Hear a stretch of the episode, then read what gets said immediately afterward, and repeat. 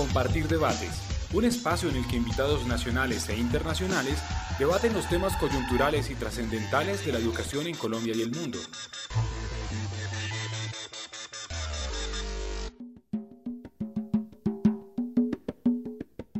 Un saludo para todos los oyentes el día de hoy un cordial saludo. Les damos la bienvenida de Compartir Debates Radio. Les habla Mary Simpson, la directora de Desarrollo y Liderazgo Pedagógico de la Fundación Compartir. Recuerden que nos pueden escuchar desde la página www.compartirpalabramaestra.org y desde nuestras redes en Facebook como Palabra Maestra y en Twitter arroba Palabra Maestra.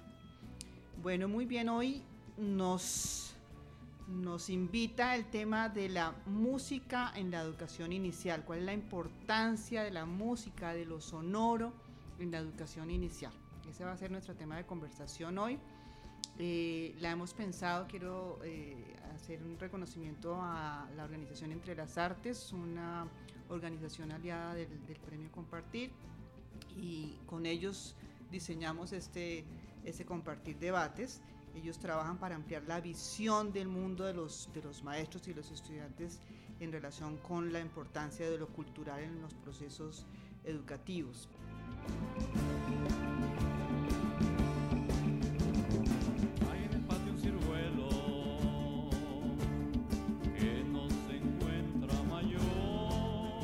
Quisiera para contextualizar un poco la conversación y presentar a nuestros tres invitados de hoy, traer a colación las palabras prestadas de un eh, pedagogo eh, que se llama Edgar Willems, no sé si lo estoy pronunciando bien, eh, músico pedagogo belga, que dice, la música es la actividad humana más global, más armoniosa, aquella en la que el ser humano es al mismo tiempo material y espiritual, dinámico, sensorial, afectivo, mental e idealista, aquella que está en armonía con las fuerzas vitales que animan los reinos de la naturaleza, así como con las normas armónicas del cosmos.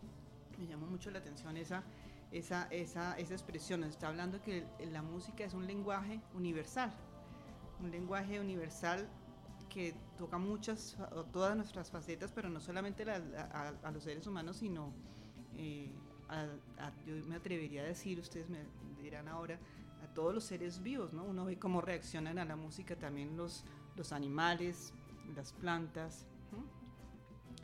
Tal vez por eso nos parece mágica, con la música nos, nos comunicamos y nos entendemos, todos, nos transporta. Entonces, obviamente, siendo la música eso, pues cómo no va a tener un rol fundamental en la educación. Hoy nos vamos a centrar específicamente en la educación inicial. Hoy nos acompañan precisamente personas que trabajan eh, con la música, son músicos eh, y con la pedagogía, con la música como, como, como estrategia pedagógica con los niños en, los primeros años de, de sus vidas, aunque uno de los que vamos a presentar ahora ha trabajado con todas las edades. De entre las artes nos acompaña hoy Jenny Andrea Medina. Hola Jenny Andrea. Hola, buenas tardes. Jenny Andrea es licenciada en Educación Artística de Uniminuto. Eh, trabaja hace seis años como maestra de niños y niñas de entre seis meses y cuatro años, tal vez, ¿sí? Eh, en la Fundación Fundali eh, y el Hogar Infantil Jairo Aníbal Niño, con proyectos enfocados en las necesidades de los de, los, eh, de estos grupos en los distintos lenguajes artísticos, aunque hoy nos vamos a, concentrar en, en, el tema musical. Jesús Antonio Quiñones. Jesús Antonio también ha estado muy cercano entre las artes. Eh, estudió en el Conservatorio de Ibagué, hace un rato nos decía que, por supuesto, entonces estudió desde lo tradicional de la, de la, de la música. Eh, durante más de 20 años creo que más de, más, inclusive más de 20, 40 creo que nos dijo ahora, trabajó en el INEM de Kennedy como profesor y coordinador de, de, área, fundador del grupo de investigación en música indígena Totolincho, ahora nos contará qué es Totolincho, con varios discos publicados, entre estos eh, eh, dedicados a la música infantil y música indígena.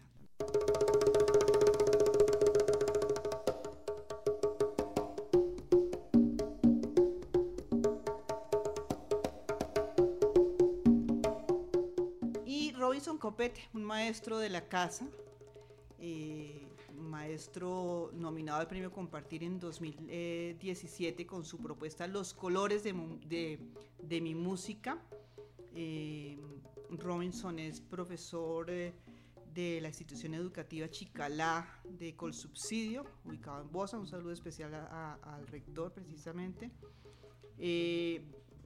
Robinson nació en Es bachiller pedagógico y licenciado en eh, Pedagogía Musical de la Universidad Pedagógica Nacional, con tesis laureada, muchacho muy sobresaliente, eh, con muchos reconocimientos por su desempeño académico eh, y además pues, trabaja en, en, grupos vocales, dirige grupos vocales, instrumentales y también escribe, escribe música docente de vocación, se dice él, con 14 años de servicio entre Arauca y, Bogotá.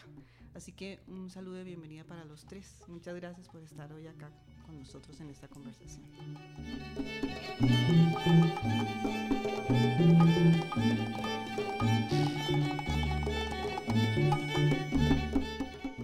Vamos a empezar por la pregunta más básica para todos y que ahí, va, ahí vamos viendo cómo, cómo construimos, ese, construimos ese propósito sobre la importancia de lo sonoro, de lo musical en la educación inicial. Ese es el propósito que hoy nos, nos acompaña.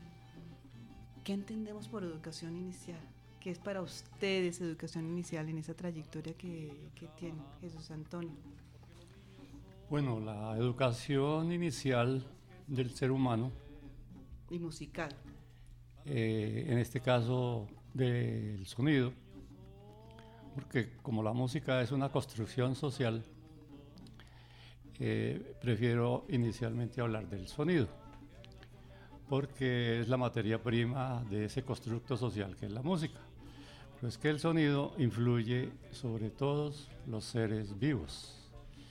Y entonces si vamos a hablar de educación inicial, tenemos que pensar en una música para el bebé cuando está en el vientre materno, que la escucha, por supuesto, a través del sistema del tacto, porque es a través del tacto que él, eh, la madre le transfiere a él las sensaciones. Él todavía está empezando a formar su oído. Si uno mira el desarrollo del oído en el embrión, ese, solo cuando nace ya a los dos meses está ya terminado, pero ese proceso inicial que se empieza eh, mucho antes, entonces la relación entre el sonido y la madre. Ahí tendría yo que empezar a conversar sobre cómo debe ser la educación inicial. ¿Y tú, Andrea, qué nos dirías? Ok. Eh, la educación inicial es como ese primer espacio de aprendizaje que tiene el ser humano, ¿no? Como donde se generan sus primeras experiencias, eh, que se da precisamente desde el vientre, ¿no? acercamiento a, a, todo en general, o sea, todo es novedoso, todo es eh, extraño, pero también está esa curiosidad por conocer lo que sucede. Entonces son como esas primeras experiencias que pues vemos que incluso después del nacimiento se siguen generando, ¿no? Y en lo sonoro pues mucho más, cuando es a través de, del oído que empiezan a conocer y a descubrir también lo que sucede en el mundo.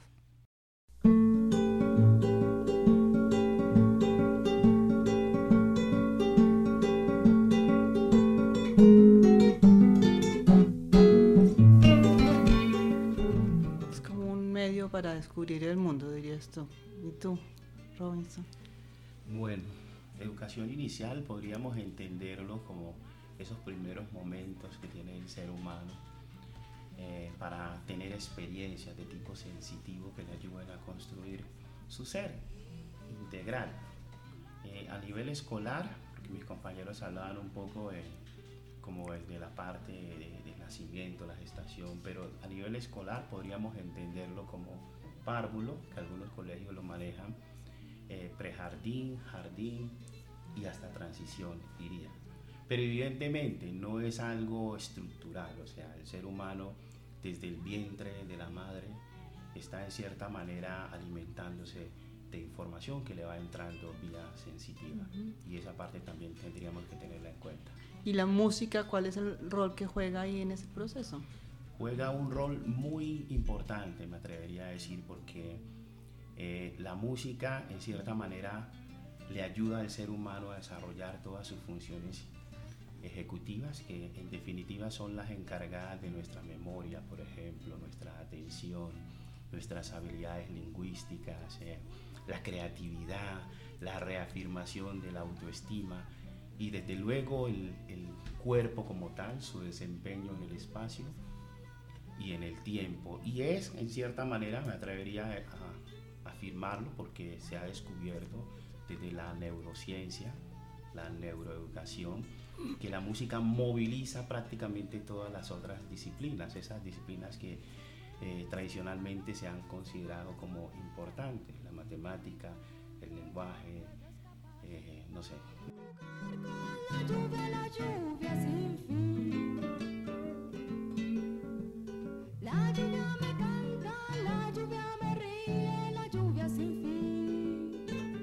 La música tiene un valor eh, prominente. para el desarrollo de competencias. Te fuiste, empezamos a, empezamos a, unir eso, Jesús Antonio y, Andrea. Entonces, eh, empieza la educación inicial pues desde el vientre, donde decía Jesús Antonio. Y liguemos entonces con cuáles son esas competencias que nos ayuda a desarrollar lo sonoro en ese, en ese proceso, si quieres, desde, el, vientre. Pues eh, recordemos que el ser humano al nacer, eh, los sonidos que ha escuchado son la respiración de la madre, el sonido del corazón de la madre, el ritmo, eh, la voz de la madre. Entonces, si vamos a mirar una educación, la primera educación es la, la del contexto en el que él vive, eh, la del barrio, la de la casa, la relación que él tenga con la mamá de cantarle las canciones de cuna, de, de leerle. Así él no escuche, si la madre lee, para la mejor música del mundo para él y para el ser humano desde que nace hasta la muerte es la voz de la madre de ahí en adelante, toda esa construcción social que se hace, pues va poco a poco. Entonces, si vamos a mirar el desarrollo de las primeras, los primeros balbuceos que el niño hace, eh, se sabe que en los momentos placenteros, cuando está comiendo, eh, él emite una serie de sonidos que hay discusión. Unos dicen que es ejercicios para desarrollar el lenguaje. Otros dicen sí, pero él, esas inflexiones que son de arriba a abajo son, eh, en los momentos placenteros son los primeros ejercicios musicales, que él posteriormente, con el desarrollo de la sociedad, ya los va cada vez eh, modulando mejor. Ahora, ese trabajo sensorial que uno cree que solamente es con el sonido, no, tiene que ser con el movimiento. El, el origen eh, de la música y de la danza y de la expresión artística, pues son una serie de, primero son sensaciones, ¿cierto? Pero después esas sensaciones son emociones y después de emociones son sentimientos. Y ya la sociedad cogió todo eso, ese es el, el, contenido y la finalidad, pues es expresar eso. ¿Qué es una obra de arte en nuestro lenguaje? Pues la expresión de emociones y sensaciones de un ser humano que las hace para comunicar algo. Y entonces, si vamos a lo de los niños, pues es lo mismo.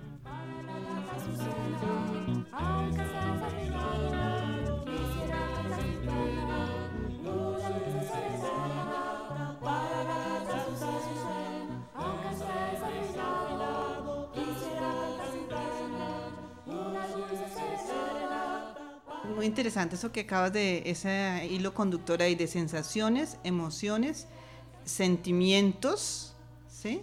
Para comunicar y eso nos ayuda, ayuda a desarrollar competencias para usar el lenguaje que utilizamos pues en el mundo de la educación. ¿Estaría parafraseando bien eso, José Antonio? Sí, el, el, el eh, trabajo de, del artista. Hay unas emociones básicas, ¿no es cierto? Que unas están las emociones con la A, que son el afecto y la alegría, o las otras emociones, que esas son, digamos, las, agradables. Hay unas que son desagradables, como son el miedo, ¿cierto?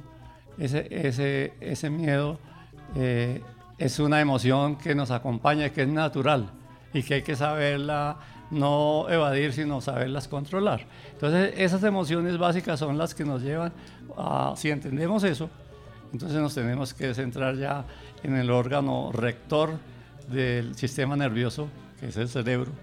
Si le creemos al doctor Ginas, que ha hecho su, trabajo y su, su, investigación sobre el cerebro, cerebro, él en alguna ocasión eh, preguntó, él viene eh, frecuentemente aquí a Bogotá, o cada dos años, algo así, y tiene un convenio, él viene de la NASA y viene aquí a, a traer las, las investigaciones y en una reunión de maestros, me acuerdo que estábamos en Maloca, y entonces le preguntó al maestro qué, qué, qué, opinaba de la educación en Colombia. Él estaba hablando de música, pero le dije, no, de la educación.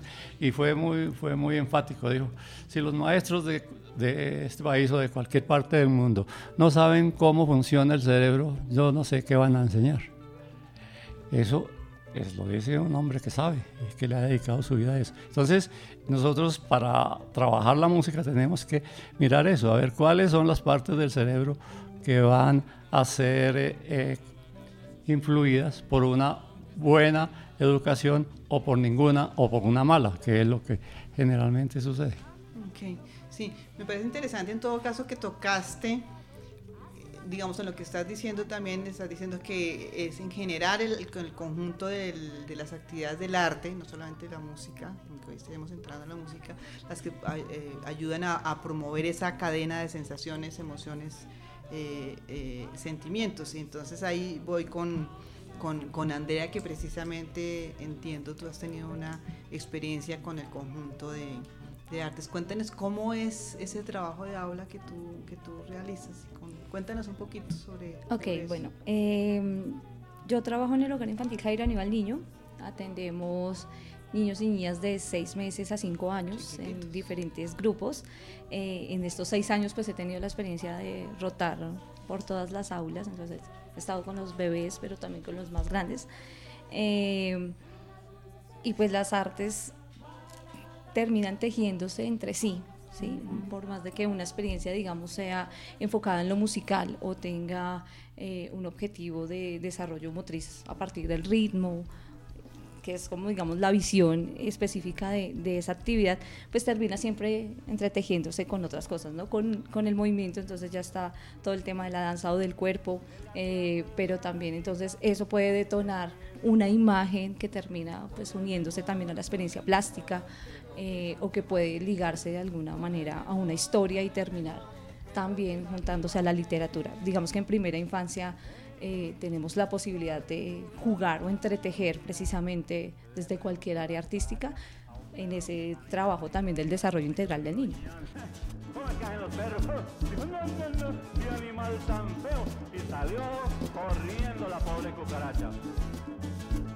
Preguntó cucarachita a un perrito camaján. Que no bailó, que no cantó, solo era ladri ladri. Que no bailó, que no cantó, solo era ladri ladri. me parece muy importante porque además ahora me decías antes de iniciar la, la grabación que tú también utilizas distintas estrategias o, o del arte, no solamente de la música, dependiendo de las capacidades de los, de los niños, lo que identificas tú como en las capacidades de los niños, lo cual también me parece muy importante si pensamos que puede haber niños sordos. ¿no? Tengo en mente eso porque tenemos una alianza con en que estamos aprendiendo mucho recientemente. Y entonces, claro, ¿qué papel jugaría la música? Seguramente, seguramente no la juega también, no tenemos, me recordé una maestra que tenemos de finalista del premio Compartir, que es de danza, pero donde la música, por supuesto, juega un papel muy importante y hay niños solos ahí en ese, en ese, en ese grupo, en ese que maneja. Robinson, cuéntale a, la audiencia cómo es tu, tu, tu, trabajo de aula. Tratemos de, de transmitir ese colores de mi música. Okay, los colores de mi música son la propuesta pedagógica que en cierta manera usa lo lúdico como pretexto para que el niño, como decía anteriormente, eh, movilice toda su gestión eh, neuromotora. En ese sentido, desarrollamos actividades o experiencias más bien de procesamiento visual para que el niño en cierta manera eh, memorice de una manera mucho más rápida a través de imágenes, de pictogramas, musicogramas. También hacemos experiencias de tipo eh, auditivo para que discrimine timbres. Eh, y lo que decía mi compañero, el cuerpo como posibilidad sonora, porque el cuerpo en cierta manera, exacto, es, un, es un instrumento también. usamos gestos, usamos el elemento verbal para buscar eh, sincronía o coordinación motriz, incluso entre movimiento y expresiones verbales que pueden ser recitadas en algunos casos, pero que también pueden ser cantadas. El canto, en la propuesta nuestra, es la columna vertebral y no es un capricho, porque el canto, como dicen pedagogos, en el caso que citaste a Edgar Vines, eh, Hensi de Gainza, y hay muchos más, que dicen que el canto es, un recurso preponderante que permite llegar a las actitudes del niño en condiciones como tal vez ningún otro. De hecho, en la historia no se tiene ese encanto, el canto no es exclusivo con el arte, con la música. Se ha usado incluso para preservar eh, una cultura, entonces por eso apelamos a él. Pero se convierte en cierta manera en la posibilidad de transformar, porque trabajamos muchas canciones infantiles, teniendo en cuenta que eh, la lírica juega también un papel eh, importante porque influye y personalmente me cuestiona el hecho de que algunos niños estén cantando eh, líricas de adultos con un lenguaje a veces obsceno que nada que ver con su desarrollo socioafectivo. De manera que esas canciones tradicionales eh, en cierta manera las convertimos en música sintética por el hecho que articulamos una serie de recursos virtuales, algunos provenientes de la aplicación GarageBand, por ejemplo, eh, que nos ofrece una gama amplia de instrumentos reales, pero estamos usando también tecnología mm, de avanzada, las SIGBOARD, que son unos pianos o controladores inteligentes eh, con unas sonoridades espectaculares y que la idea nace precisamente porque los niños en estas edades aún no han desarrollado ciertos movimientos con, con cierta fluidez. A ellos les cuesta, por ejemplo, que sientas un niño a tocar una batería y, puede ser que él ya en cierta manera recita la rítmica que tú le dices, pero a, a la hora de reproducir, a la hora de relacionarse con el instrumento hay una dificultad. Y por eso apelamos a ese tipo de recursos. Pero la propuesta también, aparte de trabajar... A los, tecnológicos, dices tú. Sí.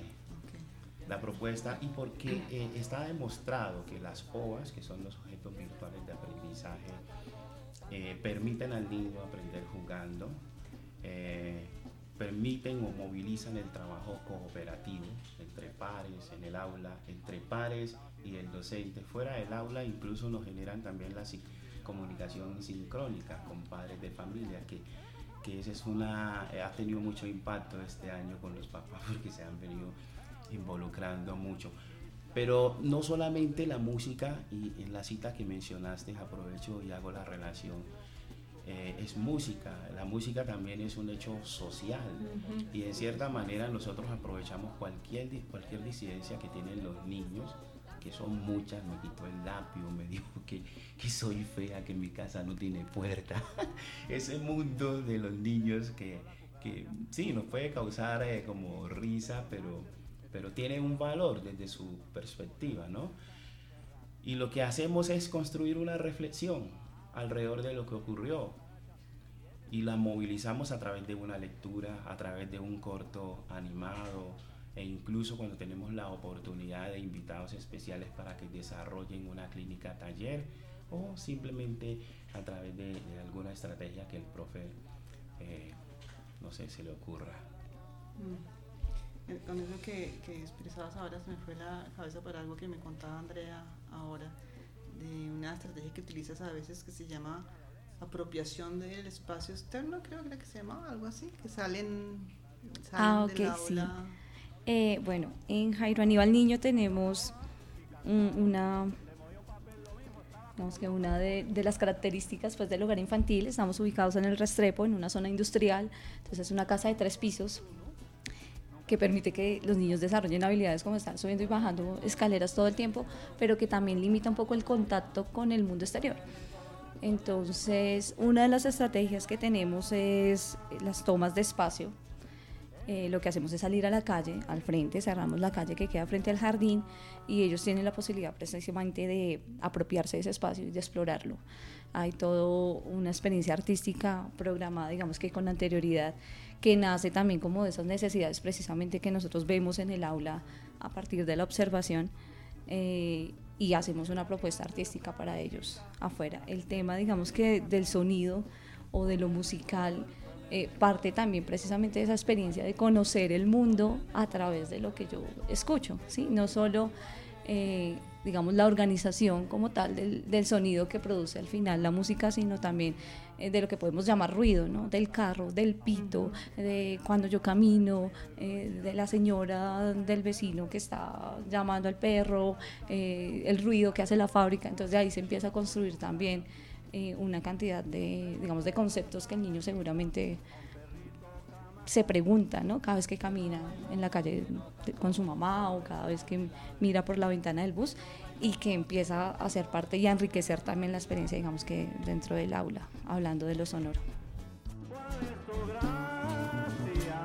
Le preguntó la cucaracha a un gallo así elegante iba el gallo con una cresta grandota con los colores del arco iris vamos a, formalizar un poquito aquí.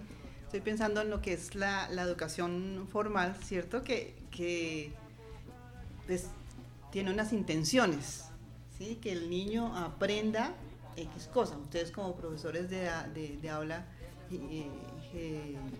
Jesús Antonio, pues que es el, el, que tiene más experiencia acá y con todos los grados, además, no solamente en educación inicial, sino también hasta bachillerato. Eh, ustedes como profesores pues tienen unas intenciones cada año con un grupo de niños X de que aprendan X, X cosa. ¿sí? Entonces, como estamos hablando de educación inicial, concentrémonos en, en, ellos y en la educación formal de educación inicial. ¿Cómo es esa, eh, ¿Cuáles son las intenciones en educación inicial en relación con la música y cómo el proceso de evaluación? ¿sí? ¿Qué, qué, cómo planean eso? Y cómo lo, cómo lo llevan a cabo?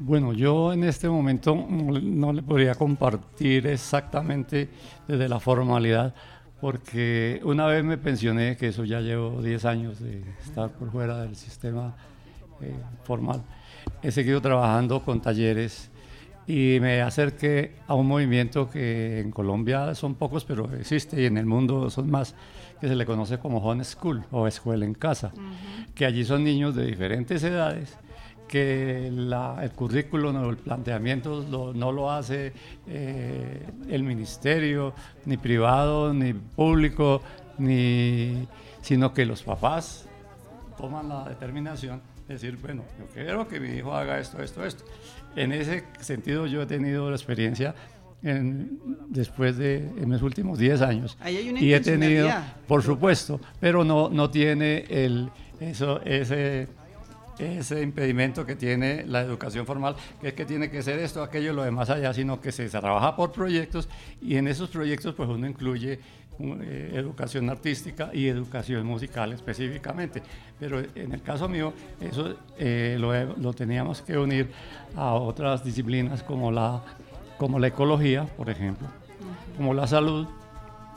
Entonces, siendo profesor de música, lo que hacíamos era ir a, observar cómo crecen las plantitas y sembramos las plantitas y mirábamos frecuentemente eso. Y ahí estábamos dirá usted, ¿y la música? Pues la música estaba en la naturaleza, entonces teníamos que centrarnos en cómo suena el viento, cómo canta el agua, cómo suena el agua, cómo todos esos, esos elementos de acercarse a la naturaleza eran lo que fundamentalmente, eh, dijéramos, estimulábamos para después en taller ya trabajar. Entonces si trabajábamos, eh, estábamos sembrando, eh, cogíamos arcilla y entonces trabajábamos la arcilla, entonces ahí hacíamos lo que tú quieras de modelado, de ta, ta, ta, ta, ta Y eso finalmente lo íbamos desarrollando hasta que producíamos unos pitos, unas flautas que luego nos iban a sonar y que en el proyecto final eh, y en la socialización del trabajo pues se iba a hacer música con esos elementos de la naturaleza.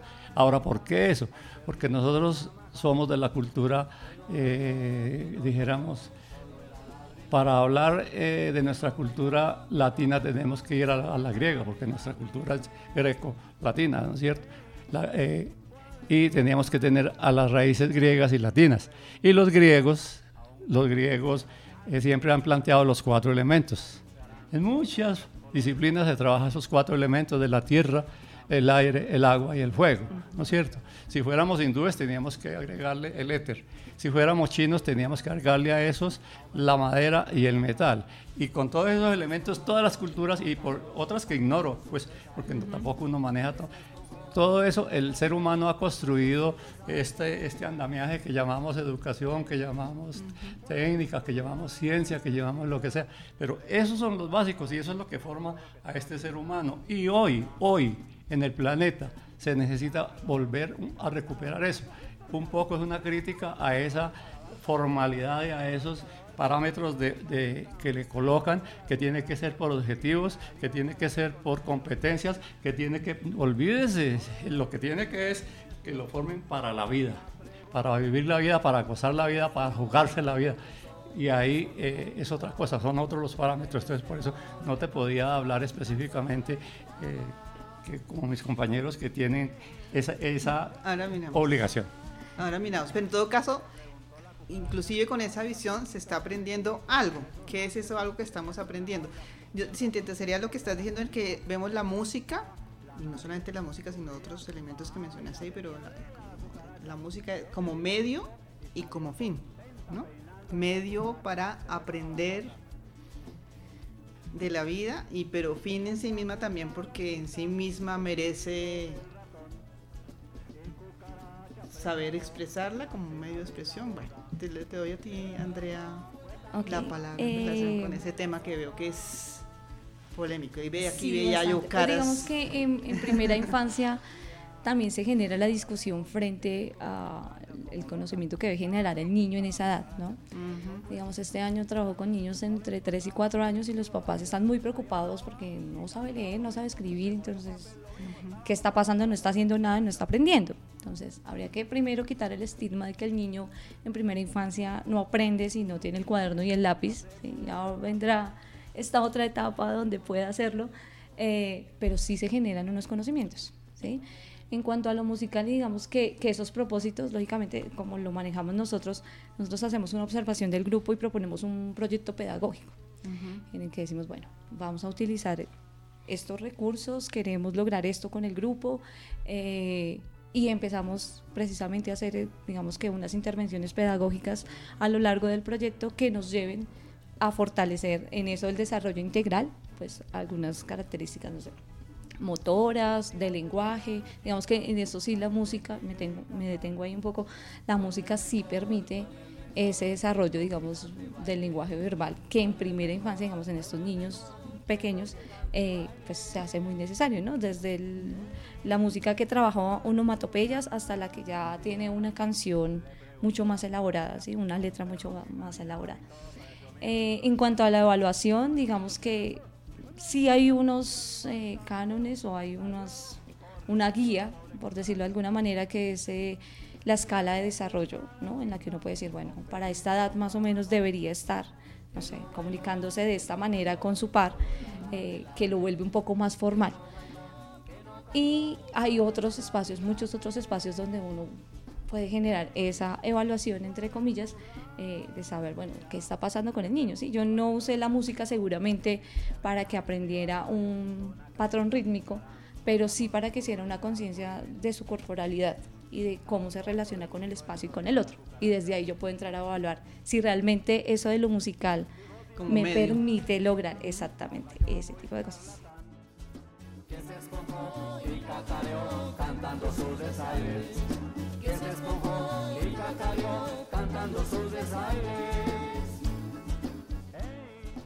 Como medio, sí. Y Robinson, ¿tú qué nos dirías ahí? Yo pienso que cualquier didáctica eh, que pretenda tener un éxito tiene que tener en cuenta las necesidades y los intereses de los estudiantes. La institución que yo represento, nosotros eh, trabajamos mucho con el aprendizaje significativo a través de, eh, digamos, unas gestiones. Hay una que es aprendizaje por la acción, desarrollo de competencias, trabajo por proyectos en contexto y trabajo cooperativo. Y el docente asume aquí un rol más eh, dinamizador, de tener psicología cognitiva, de hacer preguntas eh, provocadoras y de empoderar al estudiante para que él sea precisamente el protagonista. Efectivamente, eh, se formula un proyecto entre varias disciplinas o entre las disciplinas que se le dan al niño y en esa medida cada docente interviene eh, desde su disciplina, desde todo el despliegue de la didáctica que esta implica. En lo personal trabajamos tres momentos. Hay uno que es sensitivo para que el niño viva la música.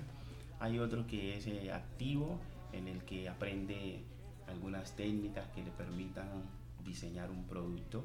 Y hay otra que llamamos eh, social significativa. Y en esta él tiene la oportunidad de socializar su propuesta de hacer como una reconstrucción del proceso, qué cosas fueron relevantes, qué dificultades tuvo, y si es el caso, incluso porque los niños a veces hasta lo asombran a uno, que pueda hacer como transferencia de significado, no solo desde la música, sino desde las otras disciplinas que ha tenido la oportunidad de, de aprender. La evaluación efectivamente es cualitativa, eh, de hecho, él sigue siendo un protagonista porque tiene la oportunidad de evaluar a su par, de hacerse autoevaluación, no es solamente la observación que el profesor puede hacer. Y hay que entender que en estas edades la evaluación no debe ser tampoco una camisa de fuerza porque los estudiantes en definitiva están en formación.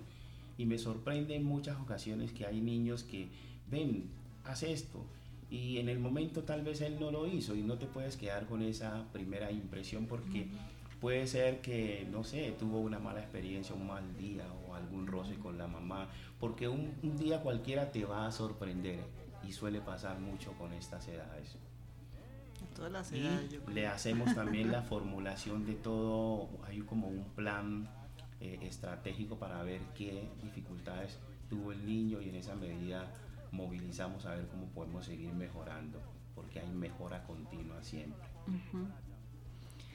Y para que empecemos a, cerrar, quisiera hacer una pregunta que es, ¿ustedes creen que todos los niños y niñas deberían eh, eh, pasar por educación musical?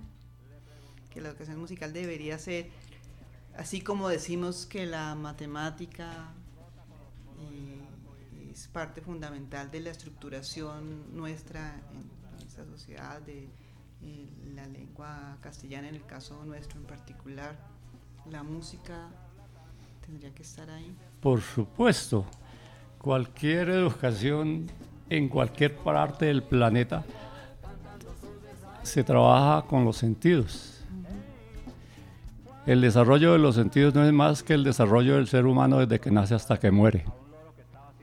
Entonces, tiene que ser una educación multisensorial.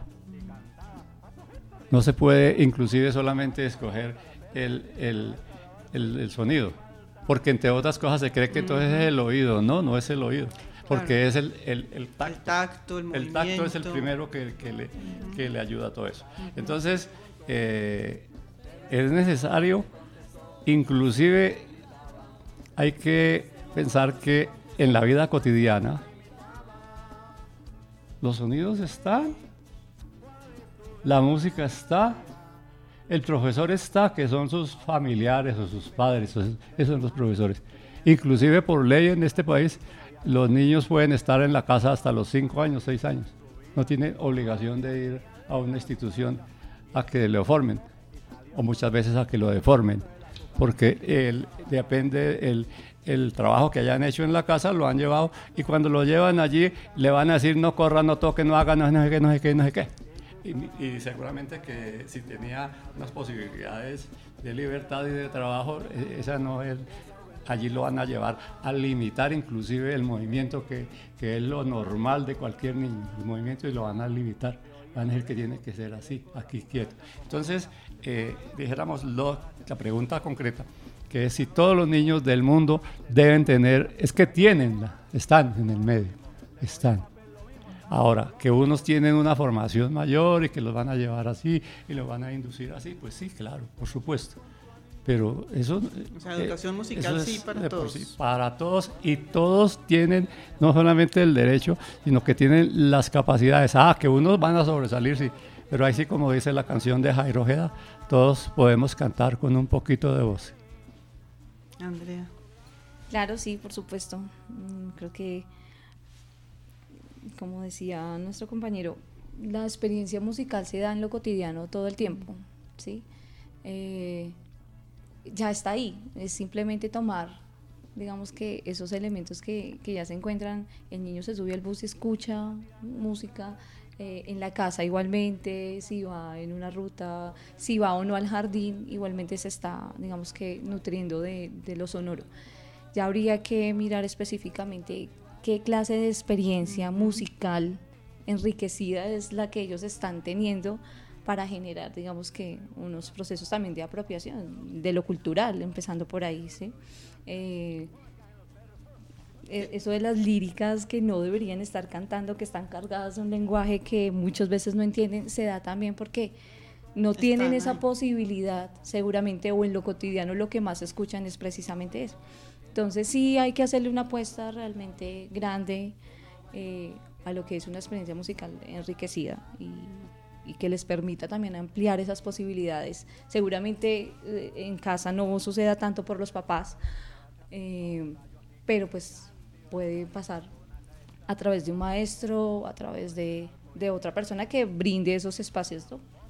Entonces sí, totalmente. Musical enriquecida, bueno, ese es un nuevo concepto que sale aquí.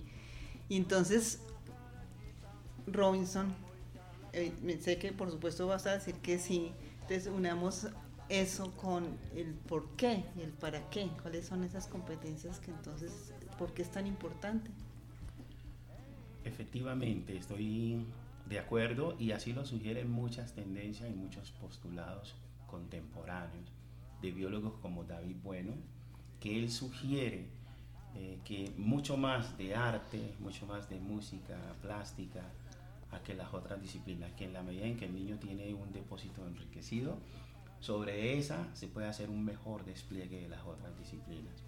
Laurel Trainor, que también es una neurocientífica muy contemporánea, muy profunda, lo dice. Por consiguiente, yo reafirmo que sí es necesario que los niños tengan ese contacto con la música. Y si me dan la oportunidad, quiero traer a colación un, un acontecimiento y es que cuando yo estaba haciendo mi tesis de grado, eh, fui con unos compañeros y, los vi en algún momento muy sorprendidos por la facilidad con la que un grupo de niños en la calle coordinaba el canto, el baile y algunos movimientos hechos a través de una soga. Y una de ellas dijo, sorprendía, wow, mira, parecieran que bailaran sincopado. Esa palabra los músicos la entendemos muy bien y es muy seductora, por cierto. Y, yo me quedé como pensando, y sí, efectivamente. Y es que los niños de estos contextos, en cierta manera, son aventajados por el hecho de que eh, están expuestos, no están cohibidos, como lo decía acá mi compañero. Un niño de provincia fácilmente trepa, canta, brinca, desarrolla juegos tradicionales, rondas en contraste con los niños de ciudades como Bogotá, que son más estáticos. Y, y, entendemos que una de las razones es la seguridad. Evidentemente no podemos dejar que un niño vaya a la calle porque hay unos riesgos, ¿sí? O porque el papá seguramente tiene que estar en jornadas extenuantes de trabajo, ¿sí? Pero la invitación es esa, a que en ciudades como esta, nosotros que estamos aquí haciendo una labor, en cierta manera como que eh, diseñemos ese tipo de estrategias, de didácticas que le permitan al niño tener eso que no tiene en casa y que en cierta manera él se vea mucho más favorecido para que todo su proceso integral, cognitivo, emocional, se vea, insisto, favorecido. ¿Quisieras agregar algo tú, Tolincho?